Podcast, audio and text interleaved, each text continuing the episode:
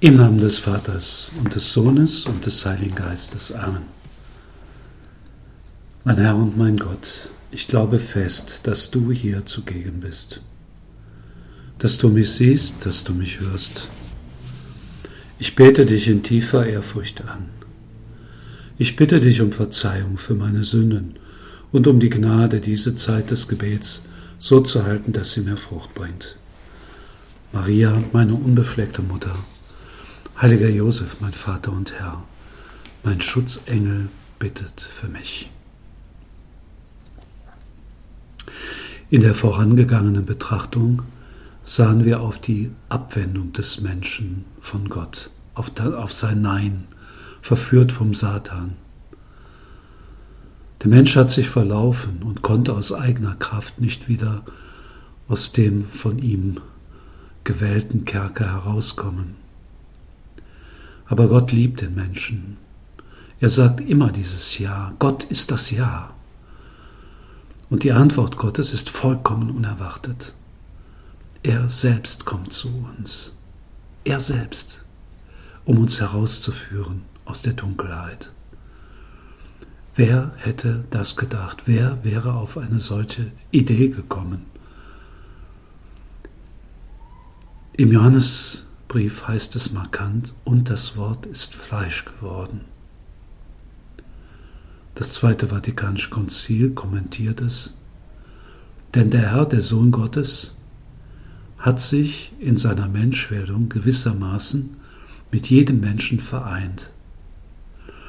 Mit Menschenhänden hat er gearbeitet, mit menschlichem Geist gedacht, mit einem menschlichen Willen hat er gehandelt mit einem menschlichen Herzen geliebt. Geboren aus Maria der Jungfrau, ist er in Wahrheit einer aus uns geworden, in allem uns gleich, außer der Sünde. Ja, er ist unser Bruder geworden. Und wir sind so wirklich Kinder Gottes geworden. Es ist wichtig, das Staunen vor diesem Geheimnis wiederzuerlangen, uns von der Größe dieses Ereignis der Menschwerdung ergreifen zu lassen. Gott, der wahre Gott, der Schöpfer aller Dinge, ist als Mensch durch unsere Straßen gegangen, ist in die Zeit des Menschen eingetreten, um uns sein Leben mitzuteilen.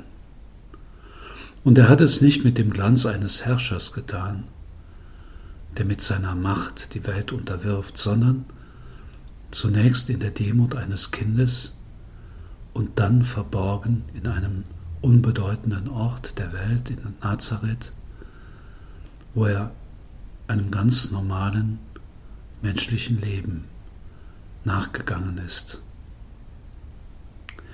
Ja, wir feiern dieses Ereignis der Menschwerdung zu Weihnachten. Und wir beschenken uns dann. Das ist eine Gewohnheit, die sich entwickelt hat. Warum tun wir das eigentlich? Warum schenken wir uns, beschenken wir uns zu Weihnachten?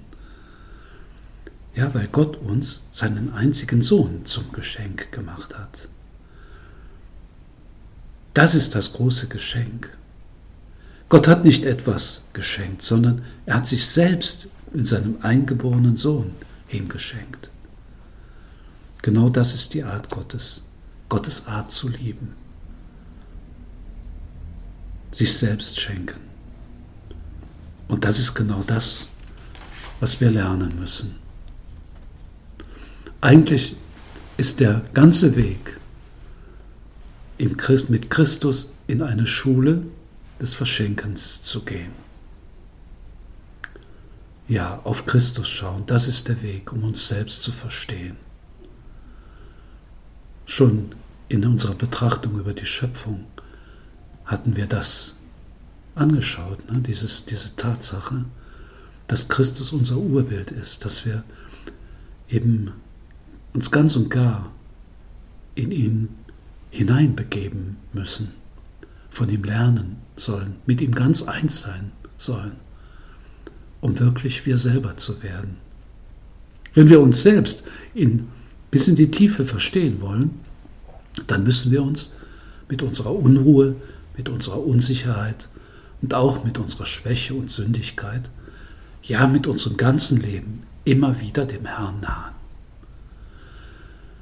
Wir müssen sozusagen mit unserem ganzen Selbst in ihn eintreten, müssen uns die ganze Wirklichkeit der Menschwerdung und der Erlösung aneignen und assimilieren, um uns selbst zu finden. Ja, schon, schon wir, können, wir können wieder auf diese Worte des heiligen Josef Maria hinweisen. Es geht darum, ihn zu suchen, ihn zu finden, ihn zu lieben. Ja, ihn suchen. Das bedeutet sein Leben betrachten, seine Worte hören, ihm im Gebet begegnen, ihn in der Eucharistie empfangen und uns im Sakrament der Buße von ihm heilen zu lassen. Wenn wir das tun, dann werden wir auch über uns selbst staunen. Welchen Wert muss jeder von uns im Auge des Schöpfers haben, wenn wir es verdient haben, einen solchen Erlöser zu haben? Wenn Gott seinen Sohn hingegeben hat, damit wir nicht verloren gehen, Sie und ich nicht, jeder von uns nicht, sondern das ewige Leben hat. Gott hat diese Dinge ja nicht für eine amorphe Masse getan, so für die Menschheit als solche, so als, als, als sagen wir mal, eben unbestimmtes, unbestimmte Größe, sondern der Herr hat all das für jeden einzelnen von uns getan. Und Herr, du rufst mich, du rufst mich, dich kennenzulernen, dich lieben zu lernen und dir zu folgen. Du rufst mich so zu werden wie du. Dabei verliere ich nicht meine eigene Art, meine Identität, sondern ich komme erst in diese Identität hinein. Ich werde wirklich der, der ich bin. Jesus hat unsere verwundene Natur angenommen, nicht die, ja, die Natur so eben in, im Allgemeinen, sondern unsere verwundete Natur. Der heilige Paulus drückt das so aus, er ist für uns zur Sünde geworden. Also er hat die, die Folgen der Sünde mit, mit, auch auf sich genommen, unsere verwundete Natur angenommen.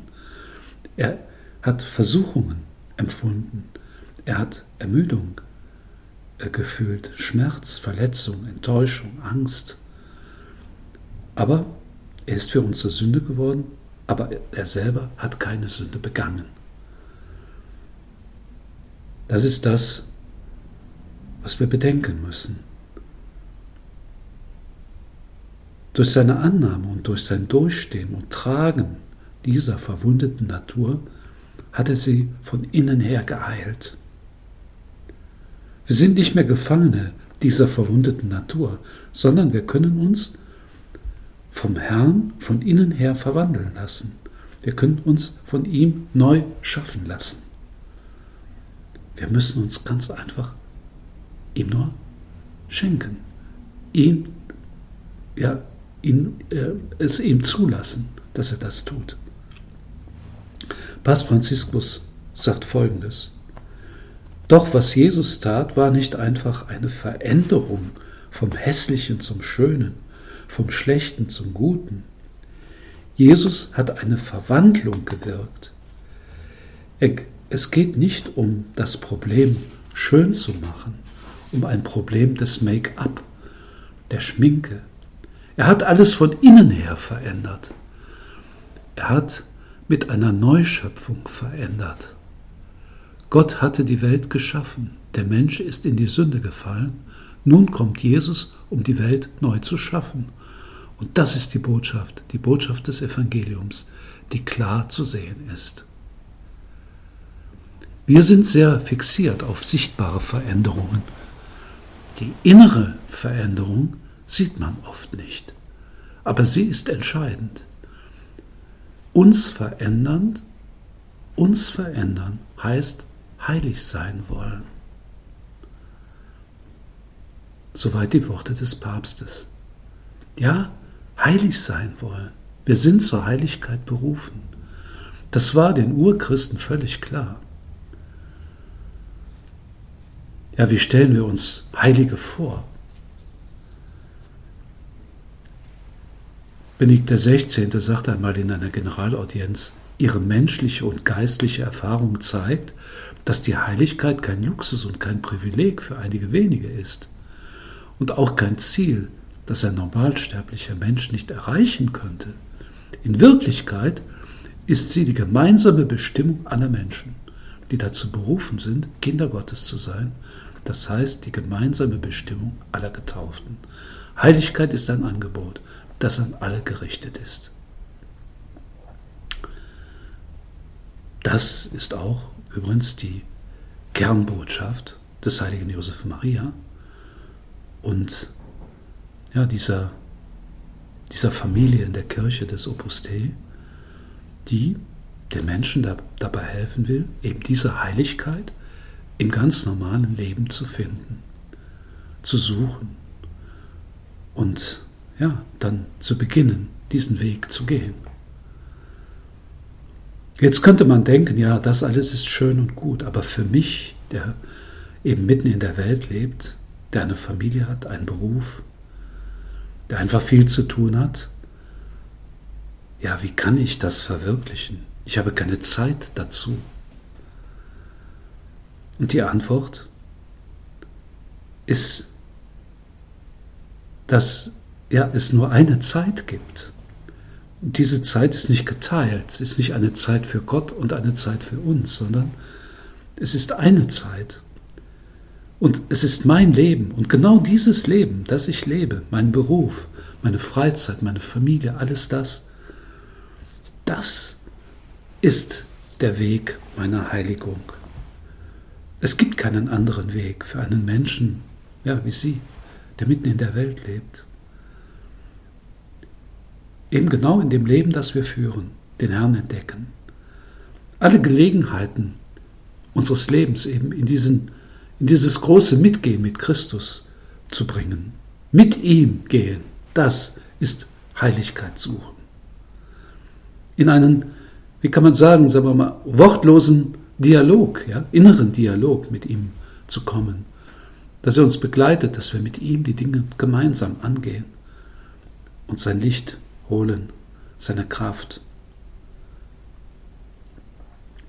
Wir brauchen natürlich Zeit. Wir brauchen, wie wir das schon im ersten, in der ersten Betrachtung gesagt haben, wir brauchen Zeit. Für, wir brauchen, genauso wie wir für unsere Familie Zeit brauchen, für Freunde Zeit brauchen, brauchen wir für Christus Zeit, um uns mit ihm ja, in einem Gespräch von Du zu Du auszutauschen, um aus diesem Gespräch heraus dann eben wie, wie kann man sagen, so wie, wie frisches Wasser ja, zu, holen und dann es über unser Leben zu, zu schütten, zu, das damit zu benetzen.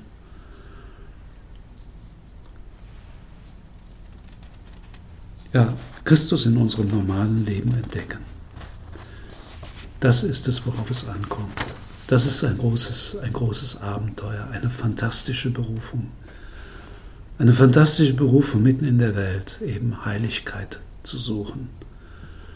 Heiligkeit, um es noch einmal zu unterstreichen, ist diese Freundschaft zu Gott, dieses Gemeinsamsein mit Gott in unserem, in unserem Herzen, in unserer Seele. Und das heißt wirklich jeden Augenblick unseres Lebens in eine Begegnung mit Gott zu verwandeln. Und das hört sich vielleicht ein bisschen abgehoben an auf den ersten Blick, aber wenn wir uns bemühen, um diese, dieses Bewusstsein der Gegenwart Gottes, dieses Bewusstsein mit Christus, durch diese Welt zu gehen, in dieser Welt zu sein, dann wird sich alles ergeben. Dann werden wir immer tiefer entdecken, dass es ein wunderbarer Weg ist mit ihm ein großes Abenteuer.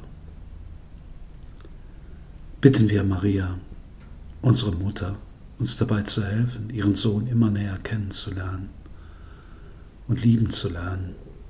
Sie war während der ganzen Zeit des verborgenen Lebens mit ihm zusammen und später dann auch in den dunklen Stunden, in den schwierigen Stunden, in ja, diesem Drama der Passion, da war sie bei, bei ihm.